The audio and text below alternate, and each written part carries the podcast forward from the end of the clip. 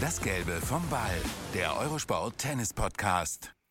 Ganz herzlich willkommen. Die Tennissaison, ja, die nähert sich jetzt so langsam dem Ende, aber wir sind es wieder mit das Gelbe vom Ball und wir, das heißt, dass natürlich auch wieder Boris Becker dabei ist und den sehen wir auch schon. Boris, bevor ja. wir loslegen, natürlich alles, alles Gute, ein bisschen nachträglich zum Geburtstag. Hast du die Feierlichkeiten gut überstanden?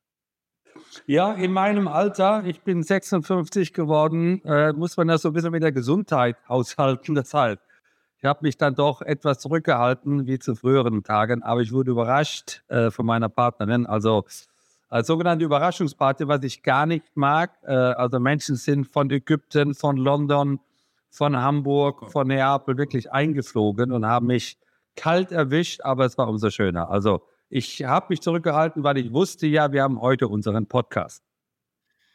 Genau, und da musst du fit sein. Und äh, lass uns gleich mal anfangen, weil das letzte Mal haben wir natürlich äh, darüber geredet. Da hast du ja verkündet, mit Holger Rohne, diesem Top-Talent, 20 Jahre jung, werde ich jetzt zusammenarbeiten. Ihr habt euch jetzt beschnuppert. Es gab so eine Einführungswoche, sage ich mal, und dann gab es drei Turniere. Und da war erstmal, wenn ich es rein statistisch sehe, zu erkennen, ach guck mal, der Kerl kann ja auch Matches gewinnen, hat auch dann ja. in Turin, wo er sich qualifiziert hat, dafür nochmal Glückwunsch, das war ja ein Ziel von euch, wirklich auch ja. zweimal knapp gegen äh, wirklich große Spieler verloren. Boris, wie war die Zeit jetzt? Wie seid ihr euch näher gekommen? Wie habt ihr euch jetzt beschnuppert? Wie weit seid ihr auf dem Weg? Ja, es war so ein bisschen äh, Back to the Future, also zurück äh, zu meinen, äh, meinem Ursprung. Äh, und als ich dann äh, in Basel eingelaufen bin, da fiel mir zuerst der Turnierdirektor Roger Brennwald um den Hals, der mir meine erste Wildcard 1984 gegeben hat. Und also ich habe mich sofort wie zu Hause gefühlt und alle, sag mal, die Players Lounge ist noch gleich, der Platz ist gleich, das Spielerhotel war so gleich wie damals noch allerdings mit einem anderen Namen. Und äh, also die Tennis-Community hat es mir wirklich sehr einfach gemacht, wieder hier Fuß zu fassen. Natürlich angefangen bei Holger, der das auch unbedingt wollte. Und als wir dann nach Paris-Bercy äh, gereist sind, dann war sofort der Turnierdirektor Cedric Piolin, genau der Piolin, gegen den ich, glaube ich, 15 Mal gespielt habe, da und hat mich genauso äh, ja, äh, äh, empfangen und, und sofort, sag mal, äh, gesagt, ja, wo warst du denn so lange? Hast du dich nur versteckt oder wir haben dich vermisst? Und das war wirklich für mich persönlich ganz toll. Äh, es war sehr intensiv, weil äh, Holger äh, stand ja auf der Kippe, dass er sich für die ATP-Finals überhaupt qualifizieren konnte. Er hatte einen, äh, klar ausgedrückt, einen sehr schlechten Sommer. Er hat in neun Turnieren achtmal die erste Runde, einmal die zweite. Und er war, sag mal, von Platz vier, fünf im Sommer war er plötzlich ja acht, neun oder zehn. Also der musste noch ein bisschen was zulegen.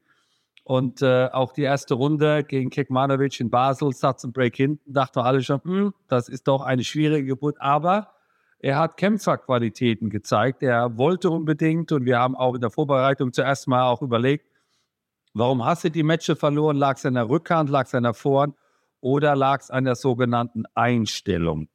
Und äh, man kann große, lange Wege gehen mit einer richtigen Einstellung wenn man sozusagen ähm, ja, das Herz auf dem Platz lässt. Das sagt man immer, aber das ist, sagen wir, die Grundlage. Und da geht es natürlich über Snake und die Position auf dem Platz und so weiter. Aber wenn die Einstellung, die Leidenschaft nicht stimmt, da musst du eigentlich gar, kein, gar nicht Tennis spielen. Und äh, das wurde auch dann von Match zu Match besser, also die Einstellung sowieso, aber auch dann die Spielweise. Und äh, hat dann im Halbfinale in Basel gegen Oje Alassim glatt verloren. Das war kein gutes Match. Da gab es auch dann intern Manöverkritik. Das muss auch äh, erlaubt sein. Das habe ich mir auch gebeten. Ich muss, also ich muss in der Lage sein, äh, meine Spieler immer die Wahrheit zu sagen, auch wenn es manchmal wehtut. Und da hat auch seine Mutter drauf bestanden. Und äh, das haben wir dann an dem Sonntag auf der Zugfahrt von, von Basel nach Paris in einem überfüllten TGW äh, haben wir dann Manöverkritik gemacht und dann abends noch. Und äh, Paris war dann wieder deutlich besser äh, hat dann Dominik Thiem in der ersten Runde doch glatt geschlagen und auch Daniel Altmaier. Und dann war natürlich die Neuauflage vom letztjährigen Finale gegen Djokovic. Ja, und er wollte sich natürlich auch äh, von diesem ähm, Jungspund, ja, die, die Butter nicht vom, vom Brot nehmen lassen und hat dann unglaublich gefeitet. Für mich war es komisch am Anfang, äh, weil wir haben uns sozusagen nebeneinander warm gemacht. Rechts war der Holger, links war der Novak. Und äh, wir haben das aber sofort wie immer uns umarmt vor dem Match und äh, äh, wir nennen uns ja beide Schatzi. Also er hat gesagt, du, ich will dich jetzt natürlich schlagen mit allen Mitteln, aber trotzdem habe ich großen Respekt von, von dir und nichts anderes, hat er gesagt, nichts anderes habe ich von dir erwartet. Auch nach dem Match war die Stimmung hervorragend. Äh, hat auch dann gesagt, also ihm, ihm nicht zu viel zu verraten, wie man gegen mich spielt. Äh, also die Atmosphäre war fair, war, war hart, aber herzlich und, und nichts anderes habe ich auch erwartet.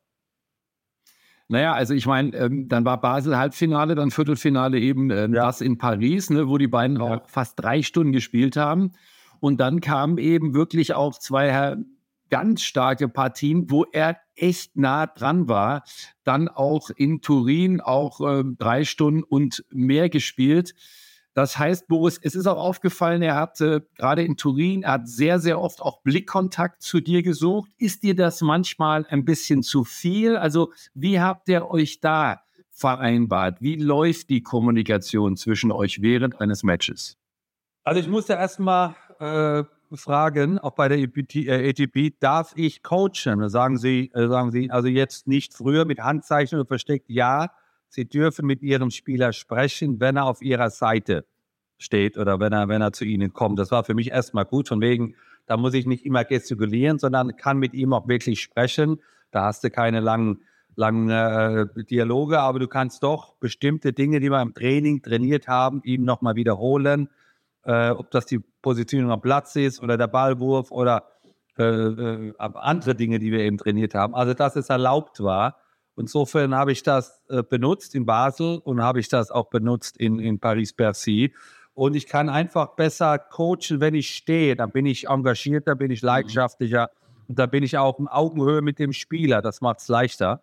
Äh, dann hatten wir in Turin sogar einen iPad auf dem Platz, äh, wo du dann wirklich äh, den Spielverlauf siehst. So Prozent der erste Aufschlag im ersten Satz, wie viele äh, Gewinnpunkte beim zweiten, äh, wie ist die die, die Schlagkraft, also wie viel, wie viel Topspin kann Holger ähm, erzielen, was macht der Gegner, sinkt das im zweiten Satz äh, und äh, da will ich auch nochmal wirklich mein Team erwähnen. Das ist Mike James, der ist sozusagen für die Analyse zuständig und das ist Lapo Beccarini, das ist der Fitness-Coach äh, und, und ich bin nur so gut wie die zwei ähm, mir die Chance geben. Also das ist jetzt keine Einmannshow, ich bin vielleicht der Chef-Coach, aber ich bin genauso wichtig wie Lapo, wie MJ. Und die Mutter der Company, und das muss ich hier betonen, ist die Mutter. Also ohne Anneke geht nichts.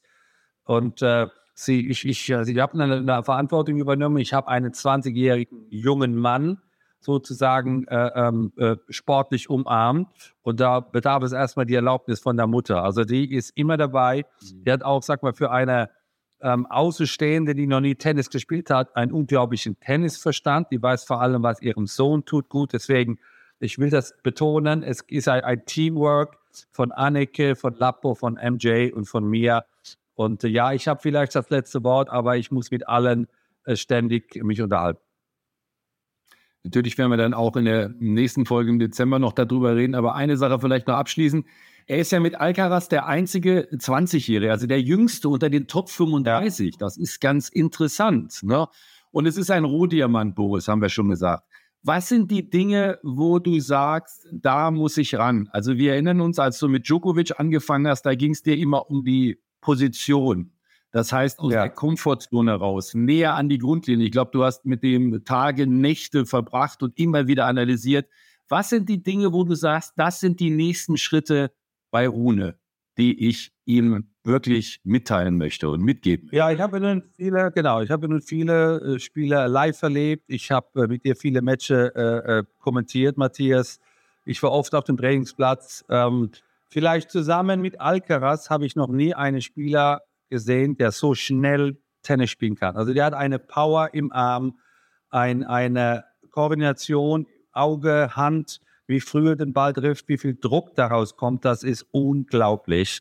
Und die Kunst besteht es jetzt, die PS auf die Straße zu bringen, sozusagen, dass diese Power, die er hat, die er im Training zeigt, die er ab und zu im Match zeigt, wirklich konstant da ist, weil dann spielt er schneller als 98 Prozent der Spieler. Und wenn der Ball eben so schnell auf dich zukommt, dann kannst du nur noch reagieren und nicht mehr agieren. Und äh, äh, Carlos Alcaraz hat das zusammen mit seinem Trainer Ferrero geschafft und schon seit zwei Jahren sehr erfolgreich. Und das ist die Messlatte. Ich muss auch da nochmal Yannick Sinner erwähnen, der ähnlich schnell spielt. Und das unterscheidet die drei vielleicht von den anderen Spielern. Die spielen heute ein anderes Tempo, eine höhere Geschwindigkeit, die nehmen den Ball früher. Und bei Holger ist die Aufgabe ja, diese PS, die er hat, konstant vom ersten bis zum letzten Punkt immer auf das Match zu bringen. Wir werden das auf jeden Fall beobachten. Ich glaube auch mental, ne? der mentale Ist-Zustand, das ist auch was, wo er ausbaufähig ist. Also wenn wir uns an diese Dürreperiode erinnern, ich, ich sag mal zwischen Wimbledon und Basel, das sind sicherlich Dinge auch, die du besprechen kannst. Und du hast es ja schon angedeutet und damit möchte ich es auch abschließen, Boris. Das Wichtigste ist, glaube ich, und so gut kennen wir dich auch, du musst ihm, und das wissen alle Beteiligten, auch die Mama, das werdet ihr besprochen haben, du wirst ihm schon die klare Wahrheit entgegenschmettern. Ja, ohne, ohne ähm, das kann ich gar nicht arbeiten. Also ich, ich muss die Erlaubnis haben, ihm zu sagen, heute hast du echt Schitte gespielt und ich sage dir auch warum. Und er muss das ertragen können, er muss das dulden, weil nur so gibt es einen Fortschritt. Wenn ich ihm nach einem verlorenen Match sage, du hast heute Pech gehabt, du warst eigentlich der bessere Spieler, dann wäre ich der falsche Trainer. Also dieses, dieses schöne Wetter, dieses Rumeiern und so weiter, da, da dafür bin ich nicht gemacht. Und, und äh, das war auch so meine erste Ansprache mit Holger direkt äh, in Monte Carlo im Trainingslager, sagt, ich muss dir äh, den Finger in die Wunde halten, wenn es eine gibt, weil nur so können wir die Wunde schließen nur so kann ich dich an einen besseren Tennisspieler machen. Und das, das äh, fordert er sozusagen. Und äh, er ist also unglaublich leidenschaftlich. Also er, er träumt Tennis, er, er schläft Tennis, er er schaut sich in den Pausen fast zu viel Tennismatches an, auch, auch von sich, von, von gewonnen, gewonnen und verloren. Also der Kopf muss auch mal freikommen. Aber der ist im positiven Sinne ein absolut Tennisverrückter. Aber ich glaube, nur so kannst du ähm, ein erfolgreicher Tennisspieler sein. Turin generell, also was rüberkam im Fernsehen, war atemberaubend von der Stimmung, ne? Rekordeinschaltquoten auch in Italien. Das liegt natürlich auch an Janni Sinner aber erzähl doch mal, ich meine, du hast ja einige Finals auch selber als Spieler mitgemacht und als Trainer.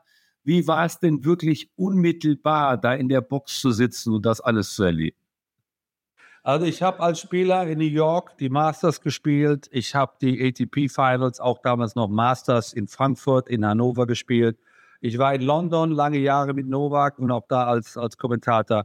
Ich habe noch nie so gute Finals gesehen. Also was da in Turin los war von der Organisation, von der Umkleidekabine, das war keine Kabine, das war, ja, das war eine Wohnung. Also wie viel Platz da drin war, da kannst du essen, da kannst du, hast du einen Konzentrationsraum, wo du dich zurückziehen kannst, vielleicht mal die Augen zu oder mal ein Gespräch mit mir. Ähm, auch die Spielansetzungen immer 2.30 Uhr und dann 9 Uhr abends davor ein Doppel. Äh, das Spielerhotel war vielleicht zehn Minuten Autofahrt äh, von der Halle weg. Ähm, wir hatten immer unsere beiden Fahrer, weil wir haben ja nur eine kleine, kleine Reisetruppe hier, immer unsere beiden Fahrer, die waren immer dabei. Äh, und auch dann die Box, das ist ja so die, die heilige Kuh im Tennis, wer sitzt in der Box, wer wo was, das war auch immer eingeteilt. Und dann natürlich die Tifosis. Äh, da waren 12.000 äh, äh, am Sonntag Mittag um 14 Uhr in der Halle, da waren 12.000 abends da und das jeden Tag. Das äh, lag nicht nur an Djokovic, das lag nicht nur an Rune, das lag auch an Medvedev und Zverev und wie sie alle waren, aber das lag vor allem an Yannick Sinner. Und äh, ich jetzt, ich war ja so mitten im Sturm in den 80er Jahren, also die, die Tennis-Euphorie in Deutschland losging, in Italien reden, denken, fühlen alle Yannick Sinner. Also was der Junge einen Boom ausgelöst hat, du vielleicht mal eine Zahl, das Finale Djokovic-Sinner wurden von 6,2 Millionen Zuschauern in Italien angeschaut. Es gab noch nie ein Match in Italien in der Geschichte, wo mehr Fans zugeschaut haben wie jetzt letzten Sonntag in Turin. Und das ist vor allem auch dank von Yannick Sinner. Aber eben die Kombination machst du hast einen, einen König der Löwen, Novak Djokovic, der mit 36 immer noch immer noch gewinnen will. Und dann hast du auch die anderen Spiele. Also jeder hat da eine wichtige Rolle. Und deswegen ein großes Kompliment an den CEO der ATP, Andrea Godenzi, ist auch ein Italiener, das passt. Äh, was die da auf die Beine gestellt haben in den zehn Tagen, habe ich so im Tennis noch nicht gesehen. Lass uns ruhig ähm, dann bei Janni Sinner bleiben. Ne? Also ich glaube, 59 Millionen knapp hat Italien Einwohnern. Das zeigt schon, ja. wie groß das Tennisinteresse ist. Wir haben die berühmten Carotta Boys gesehen. Also es gibt immer mehr, die in Orange gekleidet. Das wird auch, glaube ich, sich die nächsten Jahre noch fortsetzen. Boris, wir haben in der letzten Folge schon gesagt, mit Janni Sinner ist was passiert. Also gerade unter Darren Cahill. Er hat auch im Verlaufe dieser Saison alle die Reihe weg quasi in den Top Ten die großen Stars geschlagen. Er ist, auch wenn man es ihm nicht so ansieht, er hat auch ein paar Kilo Muskelmasse zugenommen, wenngleich er jetzt immer noch nicht der Riesenklotz ist. Aber Boris, ich finde ihn mental mittlerweile auch unfassbar. Und du hast schon gesagt, das Tempo, das er spielt, das ist enorm. Ja, also man sieht deutlich, dass er sich jetzt in den letzten ein, zwei Jahren verbessert hat. Er ist konstanter geworden. Er war immer gefährlich, aber er hat jetzt eine gewisse Konstanz und eine, ja, ähm, Entspanntheit auf dem Platz, dass er auch in kritischen Phasen seiner Linie treu bleibt, sein Tennis spielt. Auch die Fitness hast du angesprochen. Äh, die Matches waren lang in, äh, in Turin, die Matches waren auch lang in Paris oder vor hat er ja in Asien gespielt, in Peking gewonnen, in Shanghai auch, glaube ich, ganz gut gespielt. Also diese Konstant, dass man einfach jede Woche, wenn man spielt, ein gewisses Niveau hat, das kann man mittlerweile von Yannick Sinner behaupten. Ich glaube, das ist die Grundlage für den nächsten großen Schritt. Der nächste große Schritt für ihn muss sein, bei einem Grand Slam Turnier ins Halbfinale oder ins Finale oder vielleicht gewinnen. Und äh, da merkt man jetzt, finde ich, so die zwei Jahre Unterschied zu, zu Holger, dass er jetzt zum dritten Mal Turin dabei war. Er hat auch eine kleine Krise äh, im Sommer gehabt. Äh, Paris früh verloren. Da auf Rasen hat er sich wieder schwer getan, bis er dann das Halbfinale Wimbledon erreicht. Also auch das ist normal, aber er ist seiner Linie treu geblieben. Und da muss man natürlich äh, Darren äh, Cahill erwähnen. Er ist sozusagen der, der Cheftrainer. Ähm, aber hat da auch noch einige andere im Team, äh, äh, äh die ich jetzt mhm. Namen, die ich hier nicht erwähnen will, aber die sind auch genauso wichtig. Also ein Tennisspieler hat heute vier, fünf wichtige Teammitglieder und jeder für sich ist enorm wichtig. Und das hat der Janik kapiert. Und deswegen auch, auch diese, diese Erfolgsserie. Und auf dem Platz ist er, wir unterhalten uns immer Deutsch, der Südtiroler, ein zurückhaltender, ein höflicher, ein gut erzogener Junge. Meine, wo gibt's das noch? Der ist ein Superstar, der hat ein paar Millionen auf dem Konto, die Mädels verdrehen ihn jetzt im Kopf oder auch nicht.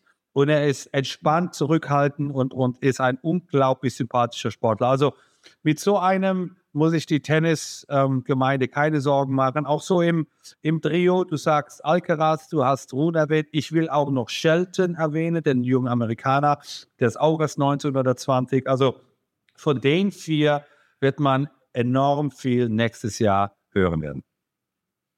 Ja, und bei Janni Sinner, ne, der ist ja auch jetzt schon sechs Jahre Profi, hat die Hälfte seines Preisgelds ja. quasi in diesem Jahr verdient. Also daran sehen wir mal, was der echt geleistet hat. Ja. Du, und dann gibt's äh, dann gibt's eine Aussage von Alcaraz, ähm, da möchte ich dich kurz noch mal zu fragen, der gesagt hat, Yannick Sinner wird im nächsten Jahr auf jeden Fall die Nummer eins der Welt sein.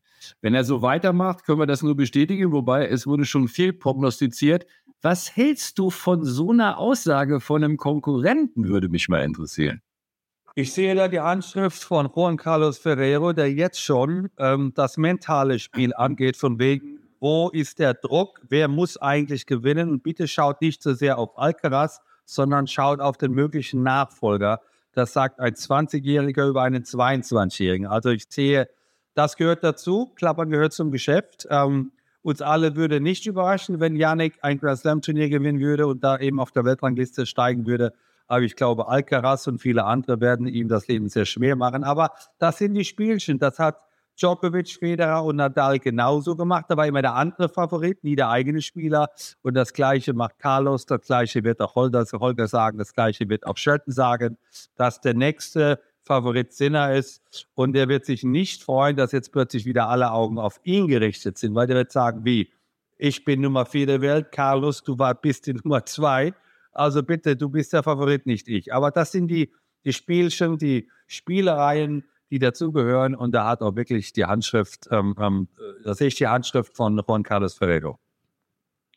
Die haben übrigens im Team, also das heißt, der Flurfunk sagt das, es gibt sehr, sehr viel zu analysieren seit Wimbledon, dem großen Triumph, 18 zu 8 äh, Bilanz bei Alcaraz, wo es auch einige Blessuren das heißt, aus diesem Himmelstürmer, der finde ich schon immer mal wieder verletzt ist in sehr jungen Jahren. Also das hat schon alles einen leichten Knacks bekommen. Also der Weg wird schon steinig sein und bleiben ne, für ihn. Ich glaube, das Gefühl hat man. Und sie sind auch, wie gesagt, jetzt echt in der Analyse, was ist ab Mitte der Saison eigentlich passiert? Müssen wir eventuell umstellen in der Trainingsintensität? Boris, wir haben das angesprochen bei den Grand Slam Turnieren. Freier Tag hat er nicht trainiert. Also man macht sich schon eine Menge Gedanken. Denn das war nicht zu erwarten, ne, wie für ihn die zweite Hälfte des Jahres läuft. Er hat seit dem Wimbledon-Sieg, seit dem Fünfsatz-Match gegen Djokovic kein Match, kein Turnier gewonnen. Also das muss man hier mal ganz äh, emotionslos sagen. Ähm, an was liegt das? Ja, also die Messlatte mit Djokovic ähm, äh, sich zu duellieren, die Nummer eins der Welt zu werden, zum ersten Mal Wimbledon gewinnen. Und das zu halten, ist die schwierigste Aufgabe im Tennis. Jeder kann mal ein gutes Jahr haben oder ein gutes Turnier. Und das aber über Jahre zu bestätigen, ist die schwierigste Aufgabe im Tennis. Ja, ich, mein Lieblingswort ist ja, die Umkleidekabine schläft nicht. Also mittlerweile Spieler kapiert, wie man gegen Alcaraz spielen muss, um eine Chance zu haben. Und das passiert. Spieler haben sich weiterentwickelt und Alcaraz nicht. Und das ist der Grund, warum er nach wie vor fantastisch Tennis spielt. Und also ich liebe ihm zuzuschauen, wie er ähm, mit seiner Beinarbeit, auch mit seiner Variation, mit seinem Aufschlag mit der Vorhand, das ist also Tennis vom Feinsten. Aber die Spieler, die Top-Spieler haben sich eingestellt und wissen jetzt, äh, wie man dagegen ankommt. Das heißt, Alcaraz wird sich jetzt im Winter, da bin ich überzeugt, da kenne ich Juan Carlos viel zu lange, auch wieder verbessern, wird vielleicht was Neues trainieren, mehr trainieren, sich anders vorbereiten. Ich bin überzeugt, dass wir einen bärenstarken Alcaraz in Melbourne 24 sehen. Aber das Am ist die Aufgabe. Immer wieder Veränderung, immer wieder die Stärken vielleicht etwas verbessern die, oder die Stärken ausbauen. Und das ist die schwierigste Aufgabe. Und das ist ja auch eine Qualität der Großen. Janik Sinner zum Beispiel hat das. Nehmen wir wieder dieses Neugierige sein, dieses Wissbegierige. Boris, am Ende waren es dann doch wieder 2400 Punkte knapp in der Weltrangliste hinter Djokovic. Und über den müssen wir natürlich auch noch reden. Also was ist das bitte für ein Spieler? 36 Jahre ist klar. Gut, der gewinnt die US Open, dann macht er ein bisschen Pause, macht ein bisschen Family, ist bei der ein oder anderen Veranstaltung und dann gewinnt er Paris, also eins der äh, Top-Turniere in diesem Tausender-Bereich, gewinnt dann auch noch die Finals, hat am Ende wieder drei Grand Slam-Titel, zwei von diesen sogenannten Masters Könntest du mir den bitte mal kurz beschreiben? Ich glaube, mittlerweile sind es 400 Wochen als Nummer eins insgesamt. Das ist doch nicht in dieser Welt. Ja, ich meine, wir tun unser Bestes, den Tennisfans das beizubringen, was nicht beizubringen ist. So, der ist für mich König der Löwen. Also was, was dieser Spieler in seiner, ja, jetzt 16-, 17-jährigen Karriere alles gewonnen hat und dass er jetzt mit 36 vielleicht sein bestes Tennisspiel, zumindest äh, äh, was jetzt die letzten Wochen anging. Ich meine, du hast die, ähm, das Jahr beschrieben, drei Grand Slams gewonnen. Im vierten in Wimbledon war er im Finale, also er hätte vielleicht wieder einen Kalender Grand Slam gewinnen können mit 36, ist nicht von dieser Welt. Auch dann, wenn du mal Paris ansprichst, ich meine, der spielt Mittwochs, das erste Match war etwas schneller. Dann spielt er donnerstags zweieinhalb Stunden. Dann spielt er freitags gegen Rune drei Stunden. Dann spielt er drei Stunden gegen Rublev. Und dann müsste er, also der normale Mensch mit sechs ist dann müde. Novak wird dann besser und schlägt dann im Finale einen, einen ganz stark aufspielenden Dimitrov 6-3, 6-4. Und Dimitrov ist müde, der aber fünf oder sechs Jahre jünger ist. Das gleiche macht er wieder in Turin. Also was auch immer er ist, was auch immer er trinkt, was auch immer Trainingsmethoden hat.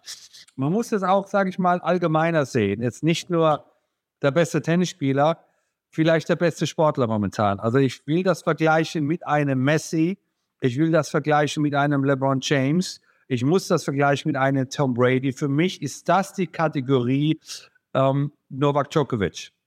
Weil all diese Spieler sind Mitte 30, Ende 30 und sind immer noch dominierend in ihrem Sport und Djokovic macht das genauso deswegen. Also mein größten Respekt. Äh, ich hoffe, er macht es noch lange. weil was Besseres kann den jungen Spielern nicht passieren, sich mit dem, mit dem erfolgreichsten Spieler aller Zeiten auf Augenhöhe zu messen, weil das ist die beste Lehrstunde im Tennis. Siebter Titel bei den ATP Finals ist natürlich auch nochmal ein Rekord. Und seitdem er gegen deinen jetzigen Schützling Rune damals in Rom verloren hat, hat er nur zwei Matches verloren. Ne? Das war gegen Alcaraz ja. und das war gegen Sinner in einem Gruppenspiel. Hat, glaube ich, eine 35 zu 2 Bilanz.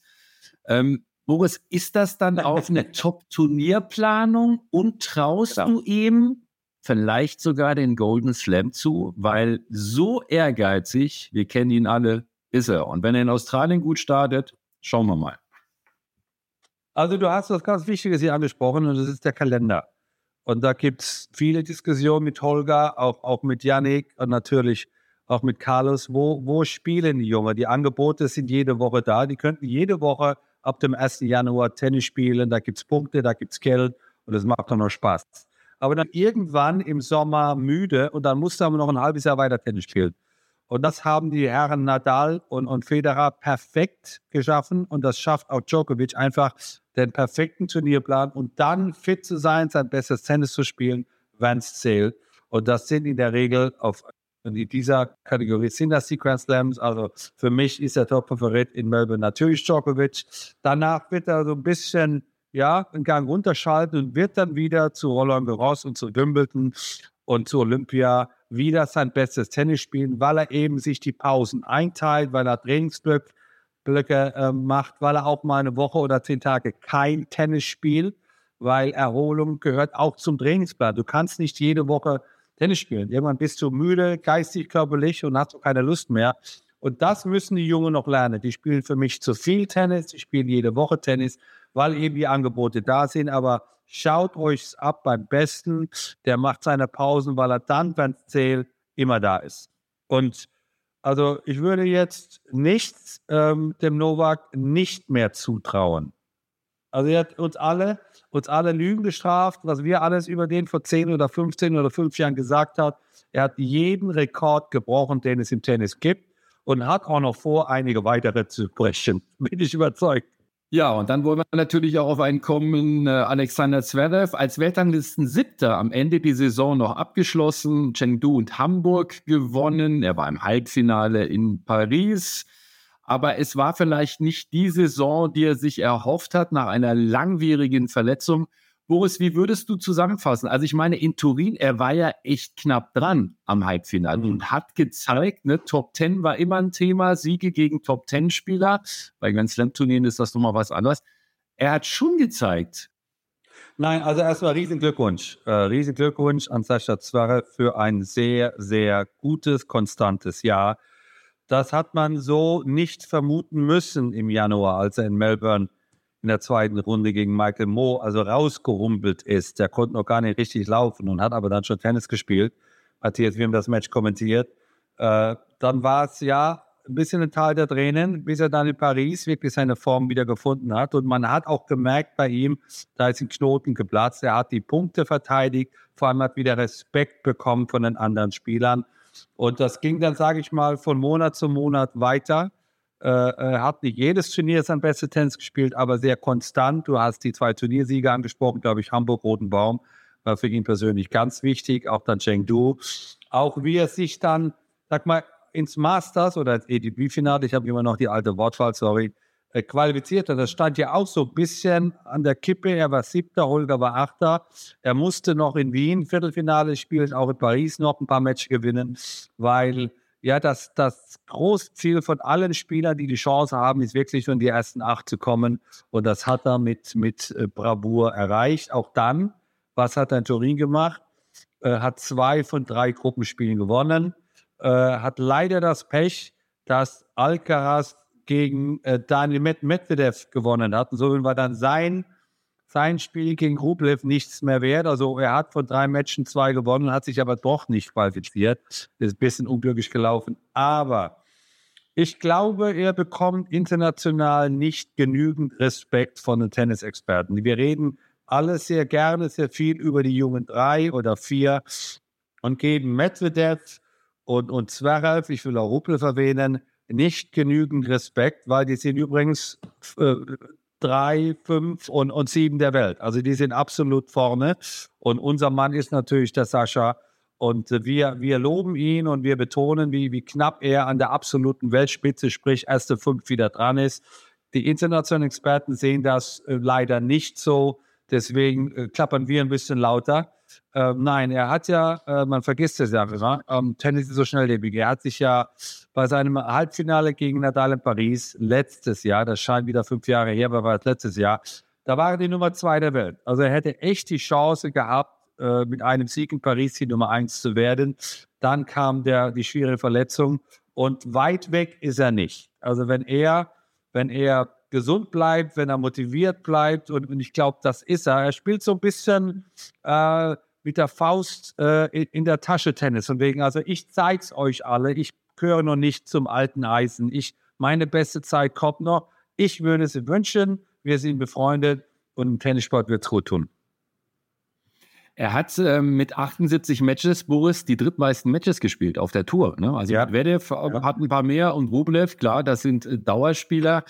Ähm, ich glaube, es muss auch in der Vorbereitung darum gehen, so eine Strategie zu finden. Er betont ja auch immer wieder, also wenn David Ferrer irgendwann mal sagt, pass mal auf, familiär klappt das jetzt, ich äh, bin wieder dabei, er würde ihn mit Handkuss direkt nehmen woran kann er schrauben? Weil natürlich, du hast es gesagt, der Tennissport geht weiter. Wenn man die Entwicklung von einem Janni Sinner sieht beispielsweise, dann wird das, glaube ich, sehr, sehr deutlich. Auch äh, für Rune gilt das dann aus deiner Sicht hoffentlich für die nächsten Monate. Aber wir haben ja immer wieder über Position an der Linie. Er hat ja so ein Mega-Potenzial. Was glaubst du, woran wird er schrauben müssen, um diesen nächsten Schritt zu gehen? Denn wir beide sind uns einig, er hat nach wie vor einen Grand Slam-Titel drin. Also er ist 27. Er ist jetzt so langsam im besten Tennisalter, das vergisst man. Äh, bei mir geht es aber los in der Turnierplanung. Er kann nicht jede Woche spielen, wie er es jetzt im letzten Halbjahr gemacht hat. Das, das kannst du nicht aushalten. Da bist du körperlich, geistig. Du kannst nicht jede Woche dein bestes Tennis spielen. Und da fängt für mich der Hebel an. Er muss eine bessere Turnierplanung haben, auch mal Trainingsphasen, wo er sagt, ich spiele jetzt die Woche nicht oder die nächsten zwei Wochen nicht und mach mal zehn Tage wirklich Training, arbeite, weiß ich nicht, an der Rückhand, aber wo auch immer es ist. Und, und äh, da fängt es für mich an. Also ich, ich glaube, ich glaube, dass, dass äh, sein Vater sehr gut weiß, was, was seinem Sohn am besten tut. Aber ähm, man guckt ja auch so ein bisschen in die, in die Konkurrenz rum. Äh, äh, wie entwickelt sich der Sinner weiter? Wer sitzt bei Alcaraz? Was macht der Djokovic? Wo ist der Medvedev? Also alle Spieler beäugen sich auch immer und da gibt es Veränderungen in der Box. Und vielleicht ist es auch mal ein Thema für Sascha zu sagen, ja, vielleicht ein Spieler, der gerade aufgehört hat, oder du hast David Ferrer angesprochen, die beide verstehen sich ja blendend. Ähm, vielleicht wird das seinem Spiel gut tun, sowas, so neue Augen, eine neue Stimme, eine neue Sichtweise, weil der Tennissport verändert sich dauernd und was letztes Jahr funktioniert hat, muss nicht nächstes Jahr funktionieren. Und äh, vielleicht von mir so auch als, als ja, Freund. Ähm, er ist berechenbarer geworden, wie er spielt. Und das ist kein, kein gutes Zeichen für Tennisspieler, wenn man ungefähr weiß, wie sie spielen. Das kann gut sein, aber dann kann man sich irgendwann mal drauf einstellen. Mhm. Und äh, ich habe ihn getroffen bei, bei seiner Gala, ähm, seine Foundation, da hat er ja eine Charity-Aktion im Allgäu gemacht und hat dann auch berichtet, dass er schon wieder richtig heiß ist, ist derzeit auf den Malediven, aber will da schon wieder relativ früh, ähm, zumindest in den Kraftraum. Also er hat nach wie vor dieses Feuer, Boris, sich zu verbessern, ist unbedingt auch dann nach seinen Ansprüchen allen zu zeigen. Und das ist schon mal eine super Voraussetzung. Ne? Er hat so einen Willen und eine Lust am Tennis, weil er jetzt endlich auch in der Vorbereitung beschwerdefrei ist, was ja ein Riesenunterschied ist. Aber ich glaube, seine Professionalität äh, stand nie zur Diskussion. Der war immer ehrgeizig, der hat immer viel trainiert, der ist äh, unglaublich fit. Also ich habe nie ein Match erlebt. Ich erinnere mich an dieses Open gegen Sinner. Da war der deutlich jüngere Blatt am Ende, nicht Sascha Zverev. Also die Fitness stimmt. Für mich geht es so ein bisschen Spielweise, Spielstrategie, wie will er die Punkte gestalten, wie will er in der Halle spielen, wie will er auf Rasen spielen, wie will er auf Sand spielen. Da muss man unterschiedliche Spielweisen sehen. Und ich glaube, da müsste er so ein bisschen schrauben, dass er einfach da ähm, ja, äh, äh, anders, anders spielt, anders auftritt, einfach, einfach anders das Spiel angeht. Weil also die Einstellung stimmt, das Herz dem rechten Fleck, er liebt den Sport, er ist gesund. Also das sind die grundsätzlichen Faktoren. Jetzt geht es um die Spielweise. Genau so ist es. Ja, und er wird nach dem Urlaub Malediven dann ähm, Ende des Jahres in Sydney mit Angie Kerber zusammen beim United Cup spielen. Und da sind wir jetzt auch mal so langsam ein bisschen bei den Damen. Boris Angie Kerber, so knapp dreiviertel Jahr ne, nach Geburt ihrer Tochter, die natürlich schon wieder äh, trainiert, ist doch klar, die bei den Australian Open wieder zurückkommen möchte, die natürlich weiß, es wird sich eine Menge ändern, weil Töchterlein ist jetzt dabei und, und, und. Wie realistisch siehst du das? Ich meine, es ist mittlerweile viel, viel Zeit ins Land gegangen, da wirklich wieder einen Einstieg zu schaffen. Ihre Höhepunkte übrigens hat sie gesagt, bei Homburg, Wimbledon und die Olympischen Spiele. Hat sie noch ein bisschen Zeit. Wie realistisch ist das? Was glaubst du, dass sie nochmal ranklopfen kann vielleicht? Erstmal unglaubliche Good News für alle deutschen Tennisfans von Angie Kerber. Also, dass unsere letzte Wimbledon-Siegerin, unsere letzte Spielerin, die Nummer eins der Welt war, wieder zurückkommen. Und warum nicht? Ähm, äh, es gibt andere Spielerinnen. Äh, ich spreche da mal von, von Kleisters, ich spreche von Serena Williams, ich spreche von Osaka, die nächstes Jahr auch zurückkommen will. Ich spreche von Wozniacki, die eine fantastische US Open gespielt hat dieses Jahr und, und Mutter von zwei Kindern ist. Also es ist möglich. Äh, sie ist auch noch im Alter, wo das absolut auch körperlich geht. Äh, die Frage ist, hat sie die Geduld? Hat sie die Ausdauer? Hat sie die Nerven, auch am Anfang mal eine Niederlage oder zwei hinnehmen zu müssen, damit sie dann im ja, Mai, Juni. Du hast die Rasenturniere angesprochen bei der Hamburg Wimbledon. Ich glaube, Rasen ist nach wie vor ihr bester Belag, aber ihr muss natürlich sechs, sieben, acht Turniere spielen, um einfach diese Matchpraxis zu bekommen, die man einfach braucht, die man im, im Training nicht bekommt. Also ich bin, bin voller Vorfreude, kann es kaum erwarten, Angie wieder auf dem Tennisplatz zu sehen. Und wenn es das eben im United Cup mit Sascha zusammen für Deutschland passiert, dann bin ich einer der ersten Zuschauer. Ja, Australian Open will sie wieder spielen. Seit Juli 2022 kein ernsthaftes Match, hast du schon gesagt. Das ist vielleicht das Hauptproblem. Und eine, die auch zurückkommt als äh, Mama und äh, die auch ein Burnout-Syndrom hatte, da auch dann relativ offen drüber gesprochen hat, wieder mit Wim Fizette an ihrer Seite, ist äh, Naomi Osaka, die ja vier Grand Slam-Titel geholt hat. Zweimal die Australian Open, ehemalige Nummer eins der Welt, wird in Brisbane zurückkehren in der nächsten Saison, wo es auf die ist die gesamte Szene so gespannt, weil von den Anlagen her ist das ja eine überragende Spielerin. Ja, und wir haben es nun Angel aus deutscher Sicht betrachtet. Naomi Osaka muss man natürlich auch internationaler Sicht betrachten. Also was Besseres kann im Tennissport nicht passieren. Ein absoluter Superstar der Szene, Nummer eins der Welt, vierfache Grand Slam-Siegerin, macht eine Mutterpause. Warum denn nicht? Kann man mittlerweile und auch wieder zurückkommen. Und äh, ja, darauf bin ich auch sehr gespannt, weil äh, an guten Tagen äh, ist, sie, ist sie unschlagbar. Wenn die Fitness da ist, wenn die auch die Geduld da ist, einfach auch wieder ähm, in die Trainingseinheiten zu gehen, äh, die Disziplin zu haben, auch mal mehrere Turniere in Folge, all das muss man wieder neu lernen. Jetzt mit, mit einem Baby natürlich immer im, im Nachbarzimmer, hoffe ich, damit sie auch dann schlafen kann. Nein, also es tut dem Damen-Tennis gut. Ich, ich äh, verehre Igor Swantek und, und, und äh, respektiere Sabalenka und Kokokov, aber wir brauchen noch ein paar mehr. Wir brauchen einfach diese Spielerinnen, die du hast ja erwähnt, äh, die die Werbung für den Damensport machen. Äh, die Zuschauer wird es freuen, die Sponsoren wird es freuen und, und, wir beide werden auch das ein, ein oder andere Match, glaube ich, irgendwann mal dann kommentieren. Äh, nein, das sind gute Nachrichten für das Damentennis. Ja, du hast eben schon drei äh, von den Großen genannt, die 1, 2 und 3, also Siontek, Sabalenka und Goff, die haben alle ein Grand Slam Turnier gewonnen, dazu noch Wondroschoper, dann relativ überraschend beim Wimbledon Turnier. Damenszene, Boris, und gerade wenn Osaka jetzt reinkommt, ich will jetzt noch nicht über die ersten Wochen reden, aber wenn sie sich dann reingespielt hat in die Tour, das kann ein richtig spannendes Jahr werden, ne? weil du irgendwie mit Prognosen, also man sollte vorsichtig sein. Ja, und vor allem Naomi ist ja auch im besten, besten Tennisalter. Also die ist, junge, junge Frau ist Mitte 20. Also die hat noch Jahre vor sich, Weltklasse-Tennis zu spielen. Nein, ich glaube, ähm, Sabalenka und Co. werden so ein bisschen unruhig sein. Vielleicht äh, die Winterpause etwas kürzer gestaltet, weil sie haben natürlich großen Respekt vor Naomi, auch vor Angie, weil das sind ehemalige ähm, Wimbledon-Sieger, das sind ehemalige Nummer eins der Welt, vor denen hat man großen Respekt. Und ja, ähm, man, man spielt dann ungern gegen jemanden, der das alles schon auch mal sehr gut gemacht hat. Aber wie gesagt, die Damentour ist das top. Äh, vielleicht noch ein Wort zum WTA-Finale. Ich habe das äh, mitgehört. Also da haben sich alle Spielerinnen mit Verlaub echt beschwert bei der WTA. Das war eines Damen-Masters nicht würdig. Ähm, man muss fragen, ist Cancun die, recht, die richtige Location? Da ist ab und zu auch mal ein Sturm. Da gibt es keine Tennis-Historie. Der Platz war kaputt.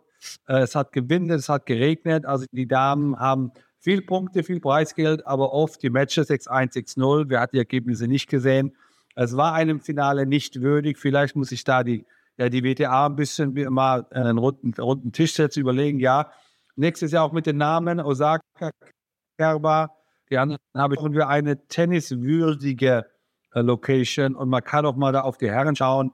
Turin macht vor, wie es geht. Vielleicht muss man noch einen, einen Damenort äh, finden, ja, wo, wo auch Spielerinnen äh, vertreten sind von dem Land, wo es ausgetragen wird. Man kann das in Amerika, man kann das äh, in Europa machen, aber ähm, noch gibt es keine Weltklasse-Spielerin aus Cancun. Genau, so ist es. Noch gibt es die nicht. Und wenn man so ein bisschen ja. auf das Wetterbild der letzten 20 Jahre geschaut hätte, hätte man festgestellt, ja. boah, es könnte sein, dass der ein oder andere Sturm da drüber fegt. Ja. Aber du hast völlig recht, es wurde viel kritisiert, aber wir wollen noch eine kurz würdigen.